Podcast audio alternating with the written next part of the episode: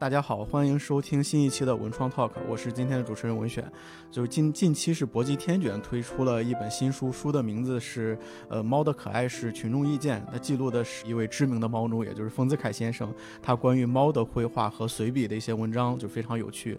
那同时今年又是丰子恺先生的一百二十五周年的诞辰，所以我们今天非常有幸来到丰子恺先生的外孙宋雪军老师的家中来聊一聊关于丰先生的画和家庭故事。那请宋老师给听众们先打个招呼吧。嗯，大家好，我是丰子恺的外甥宋雪军。呃，今天你们来的时间也非常好。呃，明天十一月九号就是我外公一百二十五周年的诞辰日啊。我们今天在这里做一个给他的介绍，来纪念他。嗯，我们就还是首先从这本书聊起吧。就是《猫的可爱是群众意见》。其实我最早看这本书的时候，是在当时录上一期吴红老师的播客的时候，在苏州诚品看到这本书，就回来的时候就特别喜欢，就联系了呃出版社。我当时还问了问图书编辑，然后编辑说这本书最早的书名打算叫《欢喜画猫》，后来临出版的时候就改名叫就《猫的可爱是群众意见》。那一下子就一下子就让这本书显得就特别灵动，所以就很想好奇问宋老师，是整个大家族都很喜欢猫，喜欢宠。宠物动物吗？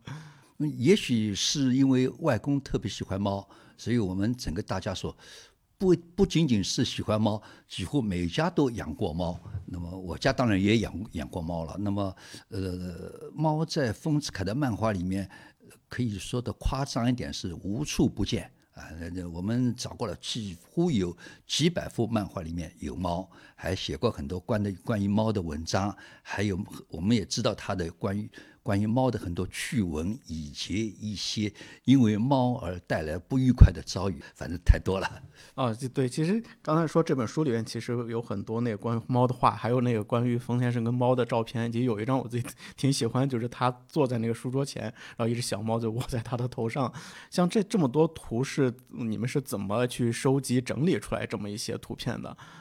首先是要找到他和猫在一起的漫画和他在猫猫他和猫在一起的照片太多了，呃，那么就整理起来也是很容易的，不像他和另外一些东西在一起，我们要花很多时间才能够找到。刚才你说的猫，他和猫在一起的照片，那我们现在只能用讲了了，让大家的 我们后边听里面去去体会。有时候那个猫。它在写字的时候，那只小猫坐在他的右肩上，很自如的、自如的还在写字。那么我在想，这个手不是很累嘛？对啊，一抖一抖很累。他这个猫，你你就设下点到左肩上去不好吗？后来我想，可能有点道理。那个写字不是一抖一抖嘛？那猫很感觉很舒服，像摇沙发一样的，一摇一摇，这就坐着就不想走了。那么还有更夸张的，有一次一他拍了一张照片，猫。到他头上去了，对，你看到过的对吧？他到头上去了。那么那张照片，我外公不但没有把猫赶走，而且他还很好像很自自定的在看书。不但他在看书，那个猫的眼睛也也在看这本书。我们再仔细看那个照片，那本那本书呢，不是一本书，是一本杂志。那杂志上上写的还是外语。呃，我们就是呃搞笑说，这个猫还是。懂外语的猫啊，所以他们两个人有人和猫一起在看书啊，这是真是一个天然的默契啊。行，那我们就是这本书的就聊到这儿，我们就开始正式的今天的一些环节。然后首先想聊的是在那个封家的成一个成长，就是我我挺想挺好奇，就是在一个所谓名人光环下的成长。因为像《包猫》这本书的时候也讲到，就除了吸猫，给我最大的一个感受是，就是封先生他不像是上一代的时代那种家长，就通常是一个严父慈母的这样一个配置，就是不苟言笑，有很明显的那种等级感、阶级感一样。但是相反，就是封先生他里面的书里面，包括那个还有就。就是我们一家等这本书里面，他都讲的是，呃，很试图和子女还有孙孙辈去交朋友这么样一个感觉。所以想问一下，就是封家的童年到底是一个什么样子？就是这个童年环境真的是像一个世外桃源吗？那要要讲童年呢，要讲好几个人的童年。首先是丰子恺自己的童年，然后是丰子恺的子女的童年，然后呢，因为我们第三代呢。还和经常和外公在一起，那么还有我们第三代的童年，那么应该说这三代人的童年有点不一样，但总的来讲都是很很愉快的，呃，很值得回忆的。对我来讲，所谓的黄金时代，也就是在外公家的时代啊。那个丰子恺小时候，他呃家里应该还是比较有钱的，不是穷人家啊。他的父亲呢是开染坊店的。哎，考取举人，这个末代举人中了举啊，有点光耀，但是没没有没有去当官，已经科举制度就结束了。他家里开的开的是一个染坊店，就就是染衣服的了。嗯，染衣服的，那么不也不算很富，也不是很穷呢，但是有一样东西特别多，就是染料。嗯，就是我们现在那个小朋友，你看哪一个小朋友的书包里不是有一大堆一大堆的那个高级的彩色的笔？那个时候没有，别的同学没有，他有。他有各种各样小的颜料，那么他就把那个颜料就拿着拿着就画一些，呃，看着那个书上有些画，就先是临临摹下来，临印下来，然后呢，后来就把那个画了以后呢，上点颜色，那么就呃很好玩的送给这个同学，送给那个同学，那么大家都很喜欢他的小画。后来有一次有两个同学还因为都要争一张画吵起来了，吵起来嘛，被他们那个私塾的先生看见了，那你们吵什么？那么他们不敢想，不能暴露啊！呃，不暴露，先生就拿出一把那个那个时代就那个另外戒尺，戒尺对，戒尺来了。那小朋友看到要皮肉受苦，只能把它招供出来了。先生走到他的抽屉里拉开一看啊，不得了啊！你你你这是上课，里面全是那个呃图画书、颜料、笔，还有画好的很多小画。嗯，他就把那些画都拿去了。那么丰子恺想，今天完了，今天那个这个戒尺肯定要打到我的手上来了。那么先生他就开始翻翻那个丰子恺的漫画，那么丰子恺眼睛稍微瞧瞧，先生想今天看他的表情是不是很愤怒？一看好像先生有点好像全神贯注，甚至有点感兴趣的样子在看他的画。过来，快你过来。那么他就过来了，他就先生问：“这是你画的吗？”他点点头，是我画的。先生说。你帮我画一幅画好不好？给我也画一个。给我画一幅画。那丰子恺有点好像有点那个受宠若惊啊。他说画什么？先生拿出一张小小的，大概就这么大小的一个名片大小，名片大小的孔子像。他说就画这个。先生说不是，你要给我画一幅大的，那就是要放大了。你能做？你能画吗？其实他其实他不会放大，还小了，才几年级了，对吧？一二年级。那么但是又不敢说我不会放大。他说：“会的。”好，第二天先生就把这个给他，再给他一张很大的纸，你给我画个大的孔子像来。那么他回到家里，这个事情难难过关了，愁眉苦脸的。那平时开开心心的回家的弟弟怎么这样子啊？他的那个大姐看见了，弟弟你怎么了？姐姐姐姐，我我今天遇到难题了，就把这个前因后果一讲。姐姐说：“我来帮你想，我来帮你想。”想了一会儿，他就说，在这个小画片上画两条横线，画两条竖线，一个井字，就把这个图片变成哦原来的九份九分之一，九分。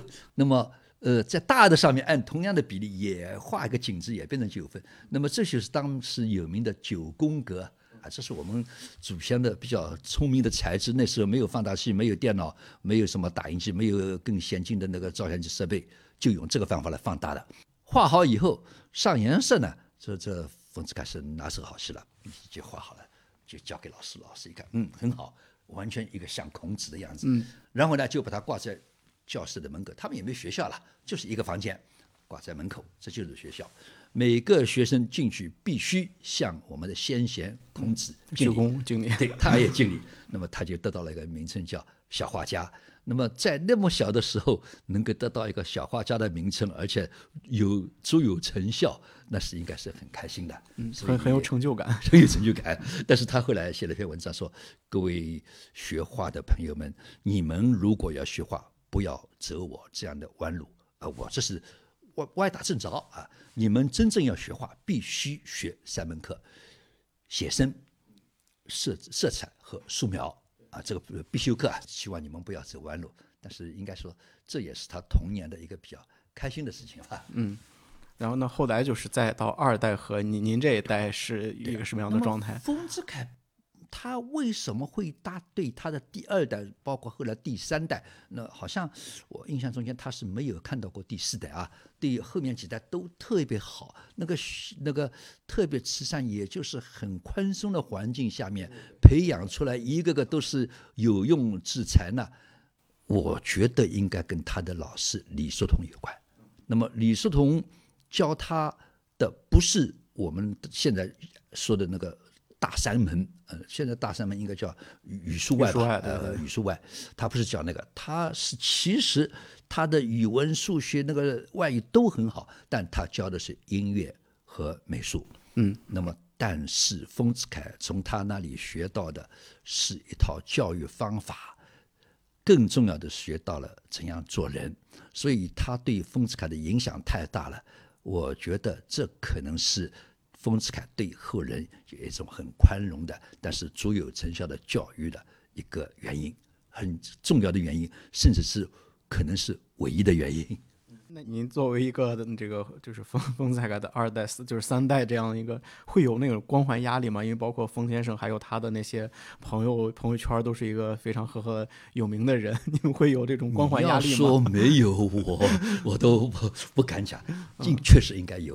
呃，呃从这边来讲，是我们的那个祖先给我们留下的那个精神财富太多了。那另外呢，那个你说有光环，他们？也有。有有时候人家向我介绍，我是走到街上，没有任何人说我的话，就是一个非常普通的人。然后有人呃碰到一个有名的人，就跟他他说：“哎呀，我给你介绍一下，他是。”讲我的名字，能讲呃毫毫无表情。再加一句，他是丰子恺的，我说啊什么什么？哎呦，我今天太幸运了，还跟他握手，是吧？甚至还多了一大批粉丝啊，基本上都是因为丰子恺的关系。那么应应该是有这个，但是以我据以他引引以为自豪，也觉得我要更多的向大家讲点丰子恺的事情，给大家传授一些丰子恺的一些呃文化艺术的一些精髓，所以我觉得既有荣誉感，也也有责任感。嗯，就是因为现在家庭正就正常家庭，有很多父母会把孩子就当做一个实现自己梦想的一个工具，就是比如说我自己没有实现的梦想会放到子孙辈的身上，就是封家会有这样的传统吗？就比如说一定是你们学画画他才比较高兴，还还是说其实他对所有的都我觉得都还好？这个先从上一代对下一代的想法来说，嗯，现在很多人就是为子女，就是只制定了一条成长的道路，成长道路还好点，制定了一条将来一定要实行实现的方向，甚至是希寄他寄予很大的希望，你走了这条路，将来让我们的家庭整个能够得到多少荣耀，甚至得到多少利益，呃，这种东西呢，正好是丰子恺所最反对，呃。因为丰子恺最不愿意这样做，所以我们后代几乎都不是这样做的。那么，呃，也是一个偶然的机会，大概就四五年前有一次，有一有一个人叫我们总结丰子恺的家风家训，那么我们去找了很多这方面的材料，那么就讲到丰子恺的一套教育理念了。那么一讲特别受欢迎，哎呦，他们说丰子恺的教育理念那么好，我们简直没想到。那么家风家训和丰子恺的教育理念在现代社会非常需要。我讲的时候，我总是讲丰子恺的有一些对一些教育的弊端是对他进行鞭挞，是对当年的教育，而这个当年当然是上个世纪的三四十年代的东西。那么他们就直言不讳地说，现在还很明显有这种东西，所以非常需要这些东西来把它更改过来。呃，他们说，其实你要是教育制度更改，还不如我们做家长的先把我们自己的观念改过来，那个是最实际的、最能解决问题的。嗯我因为他有有一幅画我也挺喜欢的，就是那幅画就是一个上面是一个捡捡冬青，对捡东西的，然后上面是一排小孩儿，然后就把所有的那就是做成一个模式化的一个东西。对对对这张图我也挺喜这。个是讲座里面必用的一幅画，啊肯定用的。它它的题目叫《捡冬青的联想对呃，这幅画呢是发表在在哪里呢？是发表在那个护生画里面的。呃，护生画呢是希望大家爱护生物，不要杀生啊、不要那个残害动物和植物。呃，但是呢，呃，他就想，冬青是有生命的东西。啊，你你让它有高有低多好自然界的东西应该有高有低多好啊！你把它剪的那个冬青像像一朵墙一样，这这个不但不自然，而且很残酷。如果你说它不残酷的话，它是有生命的，那么人也有生命的，那么就这就是学校里面有又又要说当年的学校里面的最也最一个受人反感的一个做法，叫一刀切。一刀切，这一刀切其实除了教育里面，别的地方也不要一刀切，对吧？那教育里面更不能一刀切，培养出来的孩子必须有高有低，有爱各种各样的喜爱，有各自的，最关键是有各自的特长。如果你培养出来的孩子一刀切一模一样的，那个还有什么意思呢？那么丰子恺漫画的魅力就在这里，他的一幅画用在这里是针对这个问题，你把它用到另外一个地方去，又是针针对另外一个社会现象，那么放到任何一个地方都是一个。哲理，嗯，而而且最那个最神奇的地方，它是它并不过时，因为你刚才提到它其实是上个世纪三四十年代，你要想想，好像离现在都快一百年了，因为今年都已经二零二三年了，还有七年，那就已经已已经一百年了。一刀切的行为还在啊，学校里规定不许怎么样。我前两天听说一个什么进学校必须每个人都要戴头盔。哦，对对对，有 我我也看到那个新闻。哎，那个那个那个，这个一刀切的就太过分了。你如果是骑那个电瓶车，为了安全戴个头盔，你走路戴什么头盔啊？那么他们说是不是上课的时候也戴个头盔？就是，那么对培养小孩来讲，最不能容的就是一刀切，就是大家毫无特点。他画了个漫画，呃，那个那个有个人刻那个模子啊，就木板上面刻一个模子，刻一个人，然后把那个泥放进去，干了以后拿出来一拍。全部一模一样，那做玩具这样还行啊？你把小孩他的题目叫某种教育，呃，小孩变成所有的小孩都一模一样。我说那个老师上课讨厌了，所有的小孩看上去脸啊、高低啊、大小、胖瘦都是一样的，这个只能给每个小孩前面像运动员一样写个标志啊，那个五号起来回答问题，八号起来回答问题，所有人回答的问题的声音都是一样的，内容都是一样的，那个呃感情都是一样的。这个还叫培养学生吗？这个就是机器工厂了，对吧？造机器了，做螺丝钉的工厂了，对吧？所以这个比喻是很恰当的啊。就您在另外几本书也提到，就是一本是那个《我们一家》，刚才提到，另外一个是《星河界的星河传》这本书里边，就是不单冯先生，就还有冯先生朋友圈里边也是在这样的这样一些人的光环下长大。有没有什么跟这些名人们的一些就是长大的体验？丰子恺那个，我们编了一本书叫呃。虽然题目叫《星河界的星河转》，但是呢，呃，我们自己去给他题目题目叫，哎，现在的微信题目叫“丰子恺的朋友圈”，朋友圈对，丰子恺的朋友圈，那绝对是属于按现在的说法是大咖了，都是绝对是属于最强的人啊，那个鲁迅啊、张乐平啊、那个夏勉生啊、呃马一夫啊，呃，当当然还有那个弘一法师李叔同啊，对吧？那个故事太多了，而且每一个人都可以讲出跟丰子恺的关系，都可以讲出很多的故事来。第一个就像像那个鲁迅，因为鲁迅其实比丰子恺大了，他应该是比丰子恺大了近二十岁吧。那么，呃，他他呢，呃，鲁迅，呃，有一个人他专门给人家做封面，那么他给丰子恺也做封面，也给鲁迅做封面。那么丰子恺翻译了一本书给他做封面的时候，那个人说：“丰先生，这本书鲁迅翻译过了。”丰先生说：“啊，那怎么怎么办法？他比我大，他的那名望那么大，我们一个年轻年轻的翻译者，那撞车了。那么那个人说：我我什么时候带你去看看鲁迅好吗？那丰子恺有点忐忑不安的时候，有这个到那个大大大作家家里去行吗？那么有一次就带着他去了。哎，一到他家里，我们平时的脑子里的鲁迅，按我们学校里学习的，永远是一句话来形容：横面冷对千夫指啊。”就丰子恺到他家里去，他躺在床上，笑嘻嘻的说：“我今天躺着跟你们谈话，为什么呢？”他说：“人家总是说我很没冷对千夫指，今天我躺着，我不会千夫指了吧？”呃，是，那么一下子丰子恺的心就放下来了。哎呦，这个好像很很随和了。那么，呃，谈谈谈谈嘛，就谈到这本书。鲁迅说：“没事啊，在日本，一本书可以有很多人来翻译，就你翻你的，我翻我的，不不是很好吗？”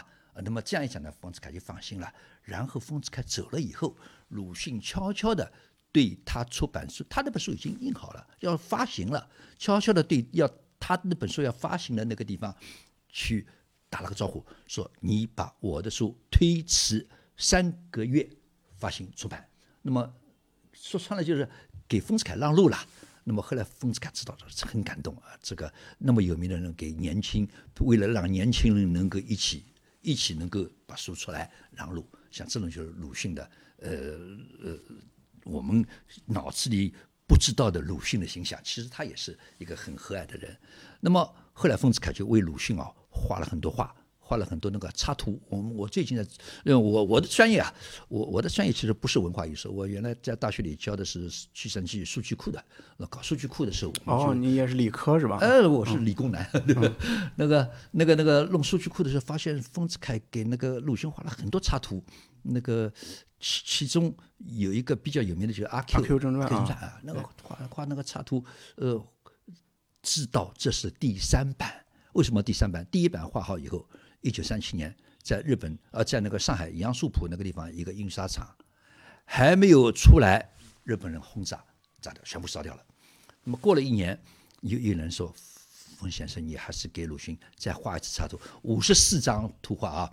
那么丰子恺又画了一遍，拿到广州去印刷，偏偏广州什么什么大轰炸，又炸掉了。那个丰子恺说：“这个我我的只要我的笔不烂，我继续给你画，一定要画到出版为止。”这第三次是有一次在武汉遇到个人，他说：“冯先生，你能再画吗？”他说：“我一定画。”那么他这次画好以后，我们现在画好可以什么拍个照啊，呃，保存一下是什么的那个那个呃，扫描一下那个那个，呃至少电脑里能够保存了。对他什么都没有的。嗯，那么他因为要画，你只有脑子里有的。那么他叫我的母亲，我的母亲是丰子恺的第二个女儿。他说：“你给我灵印一下，就就是那个描下那个样子，呃，不要很很很清楚，你大致一个形象我描下来，我又有人画了。那么我的母亲就给给给给他爸爸，我的外公做了这件事情，把五十四张都临印了一遍，哎，大概就买了保险了。后来这次出出版了。那么我们现在看到的是第三版的，嗯，行，那我们回来稍微说点儿也开开心一点点。对 对。封先生他是怎么做那个孙辈的，就是隔代教育？他会跟二代这样有什么不一样吗？因为之前我搜资料的时候有看到封先生有一个叫克儿的传统，这是有有有这么一个传统吗？对，这个有这个传统，但是这个克儿是针对第二代的啊。那么一九三七年十一月，呃，丰子恺的故乡就是浙江桐乡下面的石门镇。他在那边造了一个很好、很很高的房子，你们知道那个叫圆圆堂，对吧？嗯，对，造了个圆圆堂。那么那个圆圆堂呢，鹤立鸡群，旁边都是农村的小房子。这个房子造的又高又漂亮，又又又又有规模。那么日本人呢，那天上午派了飞机来兜了一圈，侦察机，结果下午就来炸了。那时候没导弹，那飞行员的水平也比较比较次，炸弹都扔在周围。学校是吧？哎，不，周围的那个什么民房什么死了好多人，他这个房子没炸到。但是呢，他觉得不不行了，他就，呃，带着家小就逃到西安，逃到附近农村的一个一个一个妹妹的那个地方去，待住了一段时间。后来有人来报告，日本人就包围过来了，你再待下去就被日本人包围住了。那么他必须离开。其实他是知道，如果日本人抓住他了，不会杀他的，因为他们必须利用他。丰子恺说：“我要是不走，他们日本人肯定要利用我。”如果我不做，他们会杀了我；如果我做了，我就是汉奸，所以我必须走。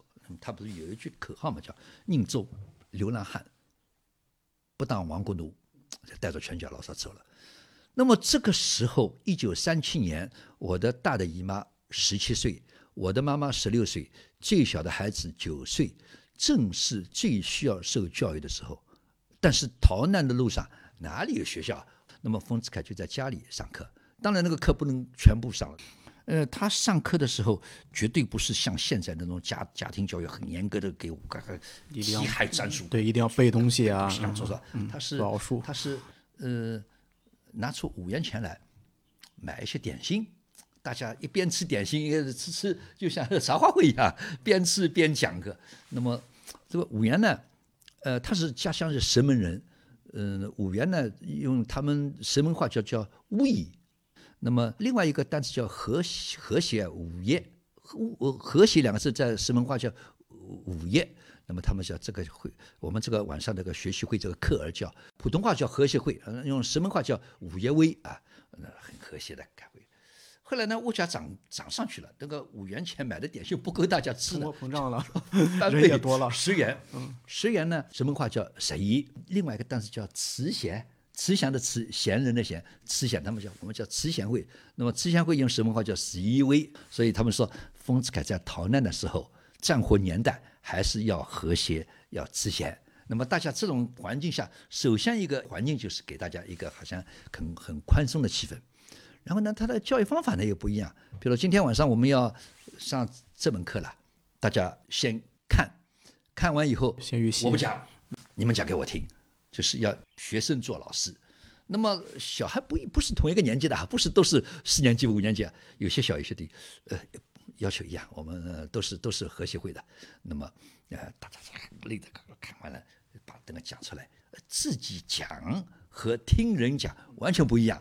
那么我的母亲就说，开始很吃力，那讲完以后印象很深，不是印象一般的深，就是终身难忘，就是换位教育。嗯，这个还挺先进的，因为像后来美国那边就是费曼学习法，其实是到二战之后美国特别流行这个，就是说，是学行这个是吧？对，就是学生要要自己去通过讲课的方式告诉别人你自己学到这个啊知识。当你自己讲完一遍之后，比老师要讲给你的时候，要学习能力要强很多，是太好非常非常那个 先进。很流行的是吧？对，那那个丰子恺跟他应该是不谋而合哈、嗯也不是美国学他，也不是他学美国的，应该大家都知道，这个是一个最好的呃儿童最好的一个呃教育方法。那么当过一遍老师之后，这个印象太深刻了。那么我后来也深深的体会到，这个方法是一个非常好的一个教育方法，叫换位教育。这后来跟您当老师可能也有 也有一些关联。呃，当老师呢，就是是一直是我的一个愿望。为什么呢？呃，我的外公是老师，我的外婆呢，就是她其实也是一个老师。后来因为呃家庭小孩也多了，他就退下来做成一个家庭主妇，就帮助我外公能够成大的事业。我的父亲、母亲和父亲呢也都是老师。那么我和我刚爱人呃也是老师。我原来原来是教大学的，他是教小学的，他教音乐，他的音乐倒是跟丰子恺的那个比较近。我教的是那个呃数据库跟丰子恺什么风牛马不相及，但是其实也是有关系的啊。呃，现在我的女儿女婿也都当老师，所以我特别喜欢当老师。但是在当老师的过程中间，我体会到了要让学生当来教我，或者学生来动脑筋，因为我当时在大学那个不但当老师，还要带那个带那个毕业设计。毕业设计的话，有些东西我就你你去动脑筋，我我明确的告诉他，这个大的东西我可以告诉你，但是更加仔细的我还不一定懂，你弄了告诉我。那么学生说：“哎呀，老师你来教我来教你嘛，让他好开心啊。”所以那个呃，不知不觉的就把丰子恺这套换位教育的方法就用到我的那个那个呃教教学中间去了。他呢，那个小学里面也是这样的，你小朋友一定要呃不能够一言堂。呃互至少要互动，让嗯有让他也有互动对对。讲讲那个那个，真是一个很重要的，也很有效的一个哎，他确实确实特别有成就感，因为当时比如说我我大学的时候我是那个我老师教摄影嘛，啊因为摄影。那两年其实发展的也很快了，就是从那个胶片时代到那个数码摄啊，影，对，数码时代，但对。然后又有很多那种新的那种摄影摄影师出来嘛，比如说我们告诉老师那个有新的摄影师跟新的摄影技师，他也很高兴。哎，然后我们又觉得，哎，原来我这我作为一个学生，我告诉你一个新东西，哎，你老师你竟然不知道，然后我们就很开开心。其实有些导师哦，他必须要表示我什么都懂，他不肯叫学生教他的。反过来，我呢，呃，跟我外公一样，我也是在日本留学。我那个那个导师呢，一开始是他教我，呃，到后来，尤其是研究生的第二年，我知道的东西更多了。那么他反过来问我，我告诉他，呃，他有一个软件，他说，哎，这个用起来特别好嘛。那么我看我告诉老师，老师再去教别的日本的大学生，我也是那个日本大学生的老师的老师了，特 自豪，对吧？所以这个方法，国外你说美国，我问美国没去过，但是我看国外比较教育比较好的国家，好像是很流行，就是让你你来动脑筋，你来教我。我作为一个老师，我不可能叫什么面面俱到的。那必须是有一部分你能告诉我，那么我知道的越多，我再教下面的东西越来越多。那这是一个真的是一个很重要的方法。因为他，我对我的网上看之前就应应该是凤凰那边拍过一个冯先生的纪录片，还也也讲到就可儿这个事情，他还会做那个一个类似于桌游的一个东西，就是上面有各种各样的古迹啊、历史文化的东西，就感觉就会像玩飞行棋一样。哦，那个超好，嗯，那个东西叫，呃，我们叫揽胜图，揽就是一览一览无余的揽，揽胜就是名胜的胜，揽胜图，它每一个格子都是一个名胜古迹。那么你玩老是玩的，我我是不喜欢那个麻将的，我从来不玩麻将。但是呢，嗯，这个游戏我玩的，我不但跟我的女儿玩，还跟我的外孙女玩。那么而且每次到这个地方，我要跟她讲一讲，有些她知道她她来告诉我，比如说到那那个滕王阁，他有里面有六个人六个人物，每个人物都不同的道士、和尚，那个那个那个有些刺客。现在就是有技能，对对，他不同的人经过这个地方，有些是必须罚的，比如说那个和和尚到了尼姑庙里那那不行，要要罚的，有些是对，设定还挺有对意思他。都有一个典典故，都是中国历史上的典故，而且是全国各地的，而且都是文化方面的名胜。仔细的看一下，也是上一门课。所以丰子恺一直说，游戏也是一门学问。啊，不是游戏，就是好像现在我们有些家长看到小朋友玩游戏，就好像像洪洪洪水猛兽一样，对吧？当然，那个那个电脑里那些很无聊的游戏呢，我我也不赞成。但是有些游戏，特别是带有那个传统文化的游戏，还还是还是需要的。通过游戏玩完了以后学下来的知识，我觉得比正规课还要还要那个印象深。我有很多呃朋友的小孩学日语。为什么学日语呢？玩了日本动漫什么要日语都看不懂不行的吧？那么他们都学日语，为了学了这个目的。当然，你因为这个目的你能学好点日语，那也不是一个坏事，对吧？所以游戏也是好事情。那丰子恺一直跟大家玩游戏嘛，这个是他的所有游戏里面最有教育意义的游戏了，对是吧？对，其实就是游戏化学习也是这两年很很流行的。你看这个还是啊，是这两年也流行了，对？很很挺超前的。那个人也蛮好，呃，这个但是做游戏的人要动脑筋，而且做这个游戏的人他还要有文化底蕴。刚才我们聊到那个蓝生图，您刚才就给我们看这个时候，你就说到丰子恺那个兴趣教育，那这个是是丰间刚才是是说兴趣教育这个吧？丰子恺的教育，我我可以讲丰子恺的教育，我讲了有三大特点。第一个是换位教育，第二个就是兴趣教育。兴趣教育，呃，也可以叫信心教育，信心教育啊。那么这是个一个一个很重要的一点，因为每个人的喜欢的东西不一样，你不可能千篇一律的叫大家必须都喜欢语数外。老实说，喜欢语数外的人并不多、是为了一个某一个目的。而大家喜欢的，有些人喜欢音乐，有些人有些人喜欢美术，有更多的人喜欢体育啊。那么丰子恺就是你喜欢什么，我就不但让你喜欢什么，我还培养你去喜欢什么，我还要去看你做这个事情，你做得好，我还要夸奖你。那么现在在学校里呢，呃，有些有些学生呢，就人家就普遍的认为他是差生，啊，他就学习那个语数外就学不好，呃，搞那个那个那个体育倒蛮好的啊，打球打得特别好，那个，那么他就是你你必须不能打球，你你必须给我语数外学好以后，你才去打球，呃，那这就跟丰子恺的想法就背道而驰。那么丰子恺就提出来，呃，就就认为你喜欢什么你就做什么，而且要把这个东西做得好。那个这个这个人家最开心了。小孩如果喜欢打球的，你你要打球可以，但是你必须给我打得好。就是他这个好了以后，别的会跟上去的，叫什么触类旁通。那么这个是其实是很重要的，在教育里面，尤其是小学教育里面，呃，他喜欢的东西，你给他主要是树立了一个信心了。而我们很多家长就是骂了骂的，把小孩的信心全部骂掉了。有一次，就是今年我到平湖有平湖不是有个李叔同纪念馆嘛？平湖那边有个学校叫书童小学，李叔同的书童小学。后来我跟他们讲了这个丰子恺的教育理念以后，那个校长跟我说：“宋老师，我很自豪的告诉你，我们学校的教育方针是体艺优先，体育和艺术优先。”他说：“我们重点培养大家的体育和艺术。”但是我还可以更自豪的告诉你，我们学校的语数外的平均成绩在全市里面从来没有低过前三名。这个是一个，其实是一个非常非常重要的教育理念，就是你要培养学生的兴趣，让他有信心。一旦有了信心，什么事情都能做好。对吧？这个真的真的很重要，这是丰子恺教育理念理理念里面的第二个大的大的一个问题。第第三个说起来有点怪啊，呃，听听上去好像违反自然规律，先难后易，先难的很容易的啊。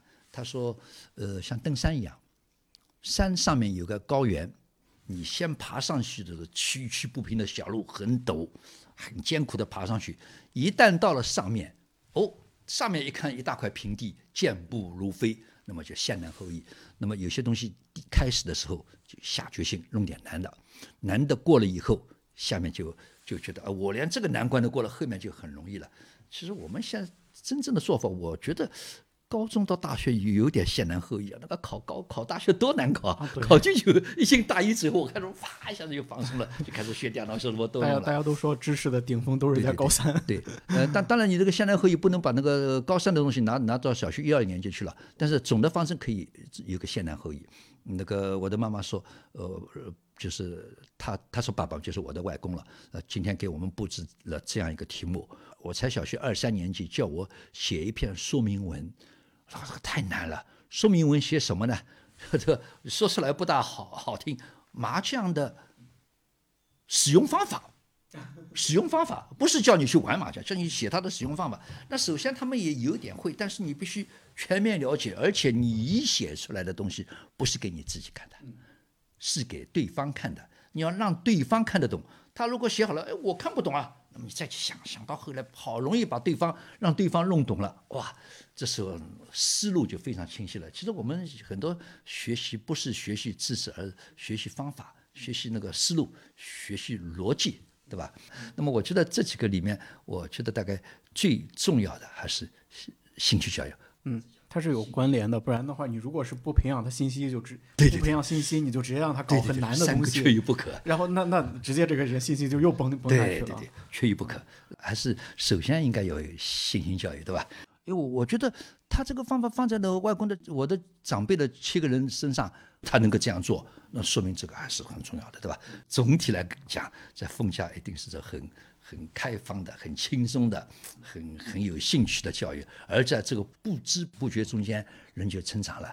封家的七个子女，就是我的、我们的母亲他们上一辈七个子女，三个是老师，三个是出版社的，有一个是搞专利的，那个文化文文学什么都特别好，都特别好，但是都没有进过很正规的什么呃重点小学啊，什么那个学区房边上的小学都没经过那些东西，在艰苦的环境下。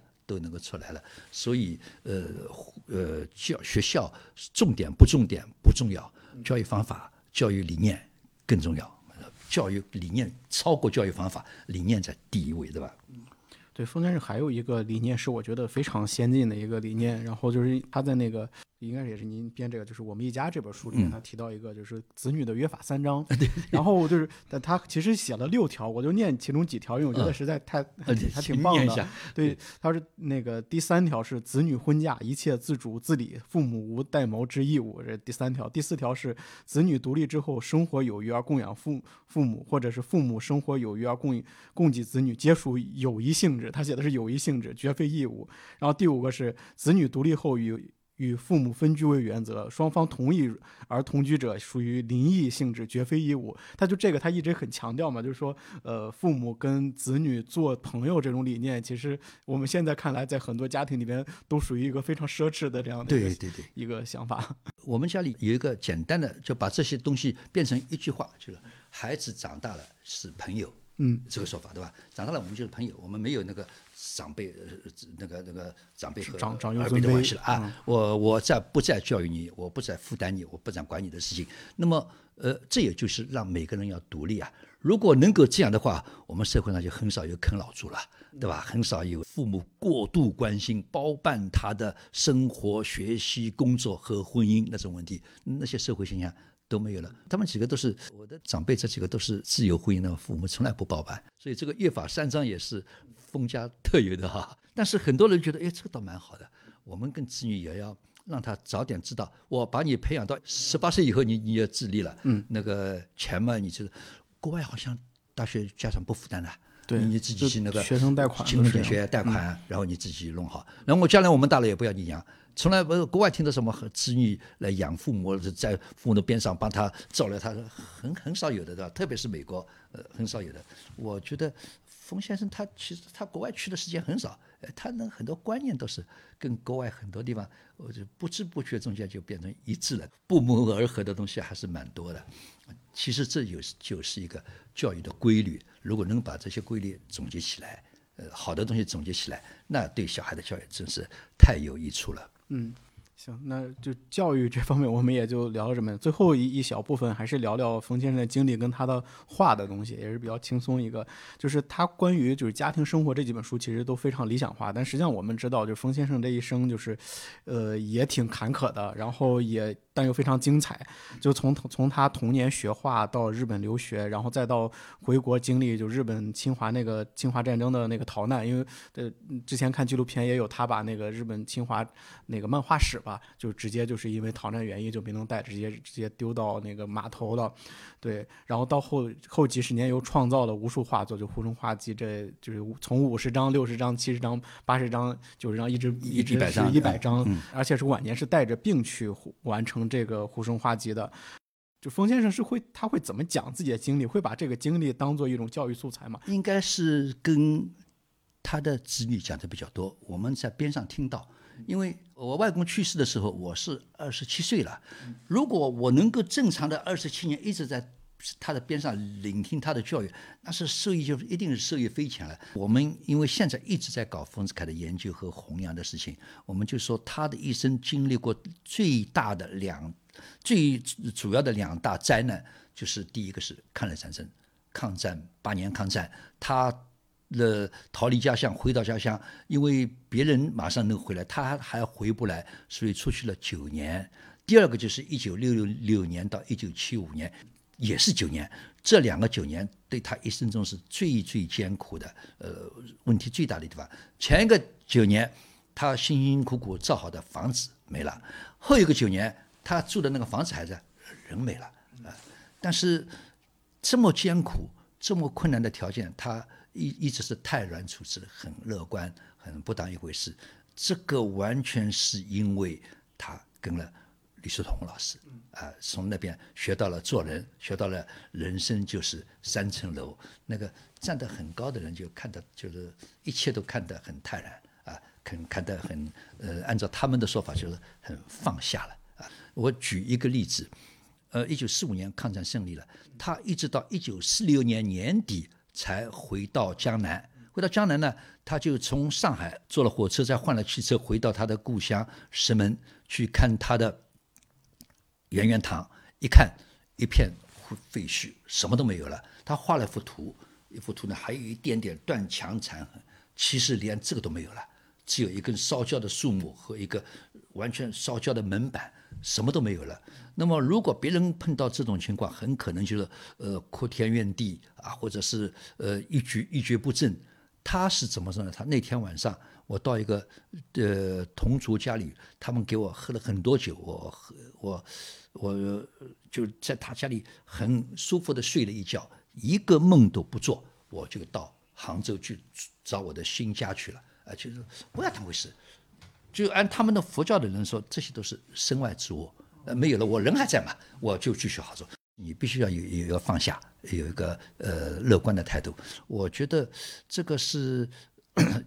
从一定的 程度上来讲，是受了他的老师李叔同的影响。还有一个就是他的一个人生观，他的最著名的三层楼的解说，人生就是三层楼，对吧？第一层是物质生活，解决温饱；第二层是精神生活，就是文化艺术。第三层是灵魂生活，其实就是人要有灵魂，有信仰。你不能只满足于你，你会多点书，会唱两句卡拉 OK，你就说我这已经到了人生最高层了，那不是的。那么有了这种站在最高层去看待一切，呃，按照我们那个以前学的叫我们的什么世界观、宇宙观，有这种观念的话，那些其他的事情都是小事情了，都是小事情了。所以这个是一个。很重要的，他经历了再多的灾难，也都是不当一回事。呃，我每次给呃大人啊，小孩不讲了，给大人做讲座的时候，一定给大家讲一幅漫画，就是丰子恺画一个人叫跌一跤且坐坐，一一个人摔了一跤，摔在地上，拿了一个包，那个包裹，一把雨伞，摔在地上，笑嘻嘻的。我反正我摔下来了，我干脆坐会儿，休息会儿，起来再继续走，再继续走。我说，我们每一个人，谁没有碰到过挫折？谁没有碰到过困难？但是很多人碰到挫折的时候，就好像就哭天怨地啊，那这个好像就是一下子就呃再也没有信心了。而这个人，反正我跌在地上，我坐会儿嘛，呃，休息好了，我起来走不是更好了吗？这跌一跤且坐坐，这是一简单的六个字，充满了人生哲理、呃生活感悟啊。所以这个是一个很小的一幅图，很简单的一个生活场景，里面包含了非常非常深厚的人生哲理。那么很多研究丰子恺研究的比较深的人跟我交流说，丰子恺不只是一个漫画家，不只是一个散文家，他是一个哲学家。然后还有就最后一个就是关于丰老的他的呃艺术作品吧，就他的艺术作品，其实我们现在去翻，就包括猫那本书也好，其他书也好，就是都是非常的生活化。然后，但是他他生活那个经历又是一个历史洪流那样的感觉，就他自己有有没有觉得这种很有反差感？事事情越乱，但是反倒我手里的画和我比就是画的画的东西反倒是又非常生活化的东西。很多人，嗯，跟我们讲起丰子恺，年纪很大了，就跟我们讲一个很简单的一句话，他说：“我们是看着丰子恺的漫画长大的。呃”为什么呢？因为丰子恺的漫画太接接近广大，对对对呃我们不叫劳动人民啊，太接近普通市民了，呃太接近普通市民了，因为他的选材都是选在一些人家日常生活啊，人家那个普通的学校生活那个东西，应该是每个人都看到，但是绝大部分人对他是熟视无睹，而丰子恺一看看到，啪抓过来就是一个题材，就是一个题材。那么这些题材呢，但是图很简单，看上去很平常，其实里面很有哲理了，很有哲理。那么丰子恺自己说过一句话：“我不喜欢一览无余的画，我喜欢余味无穷的画，因为这些画它牵涉着人生的根本。”我举个例子，就刚才那个跌一跤且坐坐啊，像这种事情，还有那个像看见一个老寡妇啊，把自己的小孩送到一个接应处去放进去，生离死别，而旁边一条狗带着两条小狗，那么这种事情在解放前那个是很多的，那别人也没注意，但是他一看看他就把它画下来了，一画画下来，报上一登。反响特别大，很多人写信给他，冯先生，你怎么知道？我就是遇到了这种情况啊，我我每天看着你的画，我就泪如雨下，你你要陪我的眼泪，我实在是看一次哭一次。还有呢，丰子恺画了一个扳道工，南辕北辙，再吃一脚啊！你不踩那个列车就从北方开到开到南方去了，你一踩踩下去，列车就北方开到西方去了。那么这个是很简单的一个这个铁路线上枢纽上天天发生的事情，哎。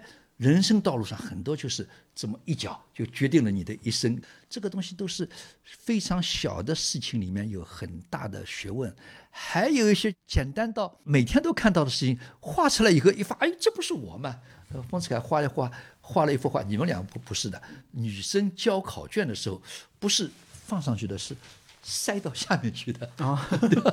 这个老师站在这里，监考老师就头一抬无所谓。女生就那个，尤其那个胆小的女生，我们按现在的网络语言叫弱弱的把自己的考卷塞到下面去。那么我就呃讲座的时候，一些估计那些大家都是大学毕业没多久的女生，我说你有这个事情吗？有有有，你呢也有。我说为什么呢？他说不让老师第一眼看到。那么其实 这个虽然我没有这种行为，但是你一说那个，我是能感到、那个、能感到的，对吧？不不肯放最上面。那么这个事情，每个学校每个班级都有，就没有别人把它画下来，就是丰子恺把它画下来了。那么这种生活里面的小事情，你别说里面还有很多道理，甚至有些话后面还有哲理，对吧？有人生哲理的，那就是小的里面小中能见大，小中能见大是他画他的图画的最有特点的一个表述。还有一个叫弦外有余音，嗯，讲的是这个是外面还有别的音，弦外有余音。所以丰子恺的画都是人人喜爱，人人接受。呃，每次看到，哎，这不就是我吗？这不就是我们周围的什么吗？这是什么？但是仔细想想，哇，里面还有很多道理。这就是他画的最大的特点，也最能够吸引人。过了现在去世四十七年了，他的画不但没有被人家忘记，反而越来那个知凯风、知凯漫画越来越推广，越来越多。呃，甚至我们可以到那个到现在那个多媒体平台里面去了，对吧？说明大家还是喜欢他的画，说明大家不但喜欢他他的画，还喜欢他的猫啊。最后还是一个小题外的问题吧，发现他就一生留下了非常多的画作，然后现在他的画作很多是在网上都能流传，能看到。就您能讲讲，就是之后平常是怎么管理这么多画作，然后未来还有什么给怎么去推广这些作品？是这样的，就是他的画呢，在二零二三年的时候，好像有一个杭州有一个音响音音响出版社就做一个光盘，那么就把当时呢那个那丰子恺的女儿丰盈盈还在，那么就把他的一些画，有些是杂志上弄下来，有些有些是那个那个呃书上弄出来的，把它呃做成一个光盘。那么自动光盘呢，我们就当时因为我是做那个专业的了，我就单位里借来一台扫描仪，把它全部扫描，扫描下来呢，发现当时有四千五百多幅画。哦，呃，蛮蛮厉害的。其中大概呃百分之七十五左右是黑白漫画，早期的黑白漫画。后来大概到一九呃三几年以后，就逃难以后开始画彩色画了。那么大概有四分之一是彩色漫画。那么这些漫画我们就把它分类。大致按年代排排下来，那么就我们没有它的呃真迹很少，真迹要有很多的，我就赚大钱了，对吧？和和那个拍卖的话很高价了。但是我们那个觉得电子文档对我们来讲，一个是使用方便，一个是推广弘弘扬起来方便，另外一个呢也也也丢不了，你拷贝过去，我这里还在，对吧？那么这些东西呢，呃。仅仅是把它变成一个电子文档，就必须去花功夫去研究。你要把它，因为我是玩数据库的啦，那么你必须要通过数据库的检索啊、分类啊，还有各种各样方法去把需要的东西拿出来，把需要的东西集中起来进行分析。最难的就是我跟我的几个封家的另外几个后人，嗯一直在做的事情，就是对有些话再进行解读。那今天早上我要看到一个人写一篇文章，丰子恺的漫画不能看，要读。要，读也就是一看他画背后的故事。那么最近又翻了好几幅画，都看不懂，看不懂。大家仔细研究，那么就要去翻那个，他有题词的了。这个题词看，哇，这个题词是是唐代的有一个人说过一句话，那么把这个这句语言和他的图画结合起来一下，哦，原来是这个意思。那么很多东西我们其实还没有深入研究，要仔细研究的话，还有很多事情可以做。只要你花功夫去做，而做个做出来的事情，人家会非常感兴趣。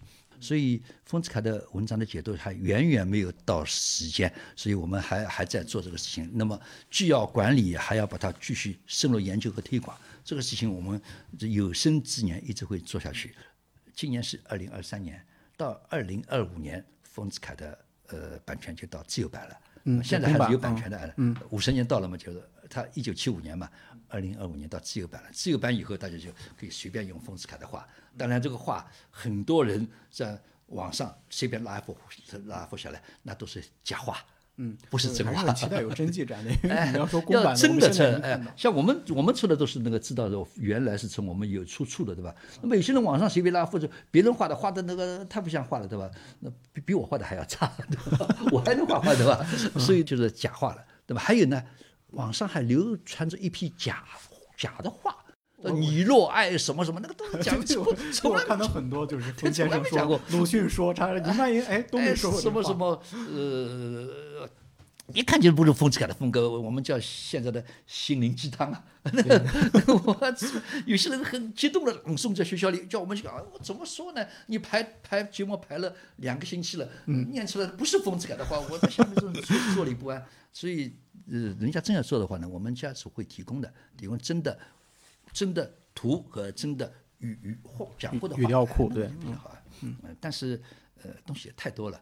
后来我我觉得我们怎么碰到那么多问题？我问弘一法师呢，就李寿同的孙女，他说我我也老是遇到假话，我遭遇都他的假话应该不会少，他的李寿同的假的字，嗯。假的字和假假的名言，我我说我就拍个照给他，假的。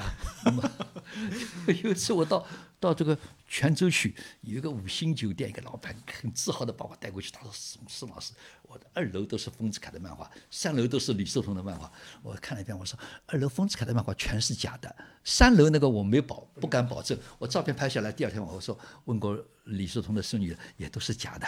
啊，是吗？我花了很多功夫，因为他旁边就是清源山李叔同的那个弘一法师舍利子放的地方。我说你不能发，人家到这里来都是都是知道李叔同的人，我给你提供他的那个照相板。后来丰子恺的也提供了，弘一法师的也提供了。那么现在都是真的了，真的那个呃复印件了。现在他对我特殊待遇，五星酒店只要我去，从来不要不要钱，不但不要钱，我去从进去到我出来滚动票。热烈欢迎宋学军入驻什么的嘛，这 呃，但是我们必须要拿到他的真的东西，对吧？对，鲁鲁迅更是一个重灾区。鲁迅也重灾区，对吧？呃，发现家属看到把他没讲过的话用来弄，对可能毁坏了他的形象。呃，但是我们在努力做的，我们做的越多，假的东西就越少，对吧？这是这这。那之后期待冯先生的真迹展。行，那今天我们就录制环节就就到这里，好的，下面进入那个签名环节。对签名环节。